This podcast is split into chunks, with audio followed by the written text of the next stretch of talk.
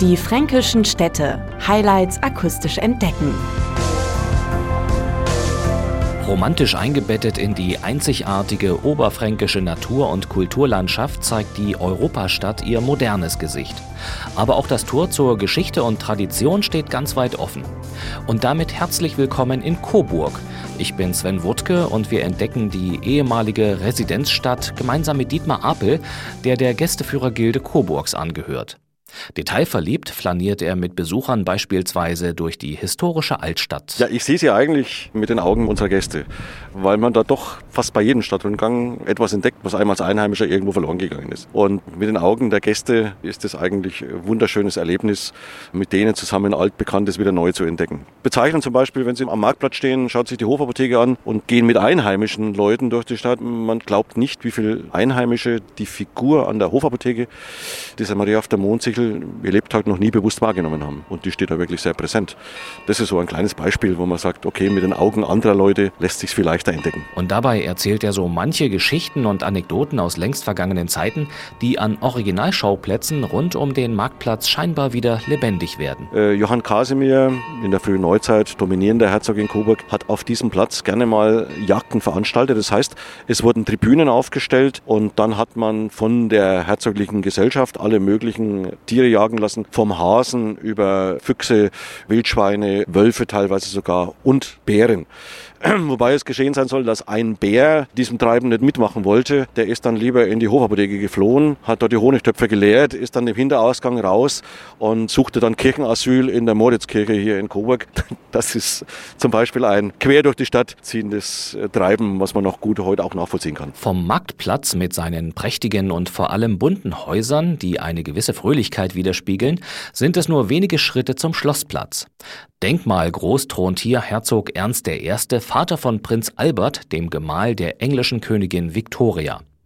Diese namhafte höfische Gesellschaft prägte einst die Stadt und das Leben in Coburg, am Schlossplatz noch heute spürbar im Antlitz mächtiger Bauten. Ja, dieser Schlossplatz ist natürlich in seiner Art äh, für so eine Kleinstadt wie Coburg schon einzigartig. Also ein wunderschönes Ensemble und natürlich beeindruckt vom Schloss Ehrenburg im 16. Jahrhundert als vermutlich gotisches Schloss gebaut, dann um 1600 herum im Renaissance-Stil erneuert, dann abgebrannt Ende des 17. Jahrhunderts im Barockstil wieder aufgebaut und dann die heutige Form Anfang des 19. Jahrhunderts im Stil der englischen Neugotik nach Plänen von äh, Karl Friedrich Schenkel neu renoviert, hat diesen wunderschönen Platz hier gestaltet und auf der nördlichen Seite abgerundet mit dem Theater, das 1840 fertiggestellt worden ist und daneben dem sogenannten Palais Edinburgh, äh, weil dort einer der Coburger Herzöge vor seinem Amtsantritt in Coburg längere Zeit gelebt hat. Genauso wie das Schloss besichtigt werden kann, bietet Coburg eine Fülle musealer Höhepunkte. Das Naturkundemuseum beispielsweise, hier ist die heimische Flora und Fauna dargestellt, von der Steinzeit bis zur Neuzeit. Und besonders spannend wird es in der Mineralienhöhle, beschreibt Michael Böhm vom Stadtmarketing. Ein dunkler Gang, in dem man also sich hineinbewegt, wo wir uns mit Mineralien, mit den Erdschichten, mit dem fränkischen Jura auseinandersetzen können. Man kann hier Geheimnisse finden und man kann diesen Geheimnissen auf die Spur kommen. Immer wieder natürlich auch gern genommen zum Versteckspiel mit Vätern und Müttern von Kinderseite aus. Und man findet dann in dieser Höhle unterschiedliche Exponate, die man dann einfach mal durch Berührung zum Leben erweckt und ganz toll auch, wenn man aus dem Naturkundemuseum dann rausgeht und macht eine Wanderung auf den langen Bergen, kann man nämlich das, was man da sieht, auch wieder finden, weil wir sehr viele Versteinerungen bei uns in der Gegend haben und das eine wunderschöne Abteilung ist, die Heimatkunde näher bringt. Mindestens genauso spannend für Groß und Klein ist die faszinierende Welt der Puppen. Das Coburger Puppenmuseum präsentiert historisches und modernes Spielzeug, zeigt eine große Vielfalt an Puppenstuben und lädt zu ganz besonderen Erlebnisführungen ein, so Jana Burkhardt. Bei der Barbie-Führung kommt Barbie höchstpersönlich ins Museum und führt die Besucher in die Welt ähm, der Barbie ein. Sie stellt zum Beispiel ihre Mutter vor, das ist die Lilly. Lilly wurde in Neustadt bei Coburg geboren, ist dann in Rödental aufgewachsen.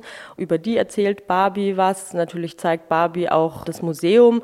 Die älteste Puppe, die wir im Museum haben, das ist eine Puppe aus den 1830er Jahren. Und ähm, unsere Sammlerstücke sind natürlich sehr wertvoll. Wir haben von Käthe Kruse ähm, viele Puppen oder auch von Karin Losnitzer, die ja das Museum gegründet hat. Und die machen das Museum natürlich sehr besonders. Der Coburger versteht sich übrigens auch als Gastgeber hochkarätiger Feste, die weit über die Grenzen des Coburger Landes hinaus einen hervorragenden Ruf genießen.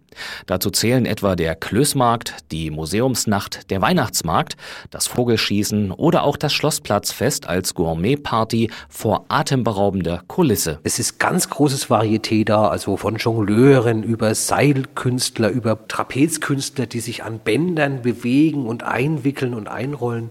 Und dazu wird natürlich dann hochwertigste Weine, hochwertigste Getränke gereicht von den Coburger Gastronomen, die sich extra für diese Veranstaltung zusammentun. Und natürlich hochwertigste Speisen. Also man kann hier alles bekommen und seinem Gusto frönen. Michael Böhm begeistert sich aber auch für das weltweit größte Samba-Festival außerhalb Brasiliens.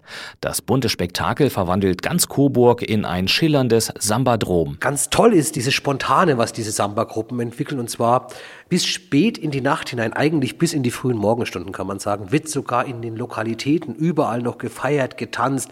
Immer wieder tun sich aus den Samba-Gruppen einzelne Spieler heraus, schließen sich wieder zu neuen Gruppierungen zusammen, spielen wieder einen ganz anderen Rhythmus. Und das ist natürlich dann ein Sound, ein musikalischer Druck, der da aufgebaut wird das ist, man muss es erleben, man, man wippt und, und tanzt mit, bis man dann wirklich in Ekstase gerät. Also das Samba Festival ist eins der Events, wo ich sage, wunderbar, friedlich und hochemotional. So einzigartig das Samba Festival, so vielfältig die Genussregion Coburger Land.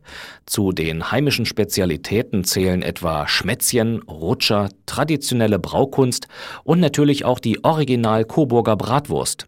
Was sie so unverwechselbar macht, weiß Metzgermeister Ralf Bosekert. Sie besteht aus Schweine- und Rindfleisch. Das Ei, das wird zur Bindung herangezogen. Es ist auch die einzige Wurst in Deutschland, wo Ei verwendet werden darf. Und es dürfen auch keine Zusätze wie Konservierungsstoffe oder sonstige künstliche Hilfsmittel beigesetzt werden. Sie unterliegt praktisch einem Reinheitsgebot das Braten der Würste. Es wird über offenem Feuer mit Kiefernzapfen gemacht. Hierbei entstehen Aromen, die durch diesen dünnen Darm besonders leicht in die Wurst eindringen und ihr diesen unverwechselbaren Geschmack geben. Und ganz wichtig, die Coburger Bratwurst soll 31 cm lang sein, erzählt Gästeführer Dietmar Apel. Justament das gleiche Maß ist der Feldmarschallstab des Stadt- und Kirchenheiligen Mauritius auf dem Rathaus in Coburg. Und deswegen ist er für die Coburger nicht der Mauritius, der Schutzheilige der Stadt und der Kirche, sondern schlicht und einfach das Bratwurstmännle.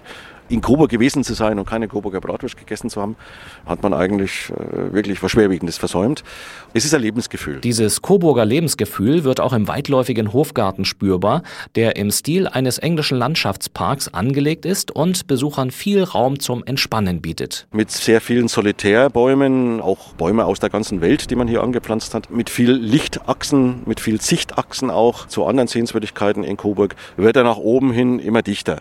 Eine absolute Naherholungsoase. Sie sehen es ja vom Marktplatz, in zwei Minuten ist man im Hofgarten und er wird auch als sehr wohltuend empfunden. Natürlich auch im Winter als Wintervergnügen im Falchental, die traditionelle Rodelbahn der Stadt Coburg. Im Sommer einfach sich mal auf die Wiese zu legen, äh, Picknick zu machen, eine der schönen Kinderspielplätze zu benutzen mit den Kindern und, und, und, und, und, und. Der Hofgarten beginnt mit seinen eindrucksvollen Arkaden direkt am Schlossplatz und zieht sich wie ein grünes Band bis hinauf zur alles überragenden Feste. Die mächtige Burganlage ist eine der größten in ganz Deutschland und gilt gemeinhin als Krone Frankens. Es ist eine bezaubernde Anlage, ein wunderschönes Ausflugsziel mit wunderschöner Glassammlung, mit wunderschöner Waffensammlung, herrlichen Bildern aus der Zeit des äh, frühen 16. Jahrhunderts, also Lukas Granach, Dürer und Zeitgenossen, die da oben zu sehen sind. Also ungemein vielfältige Sammlung, die da zusammengetragen worden ist. Präsent jederzeit Martin Luther und seine Gemahlin Karin von Bohrer als Kostümführungen. Das gemeinsam zu genießen, das macht also sicherlich den Reiz aus, äh, einen Besuch in Coburg abzustatten. Weitere Informationen, Tipps und Empfehlungen dazu bekommen Sie unter diefränkischenstädte.de und natürlich auch auf coburg.de. Die fränkischen Städte. Highlights akustisch entdecken. Diese Produktion wurde unterstützt durch den Europäischen Fonds für regionale Entwicklung.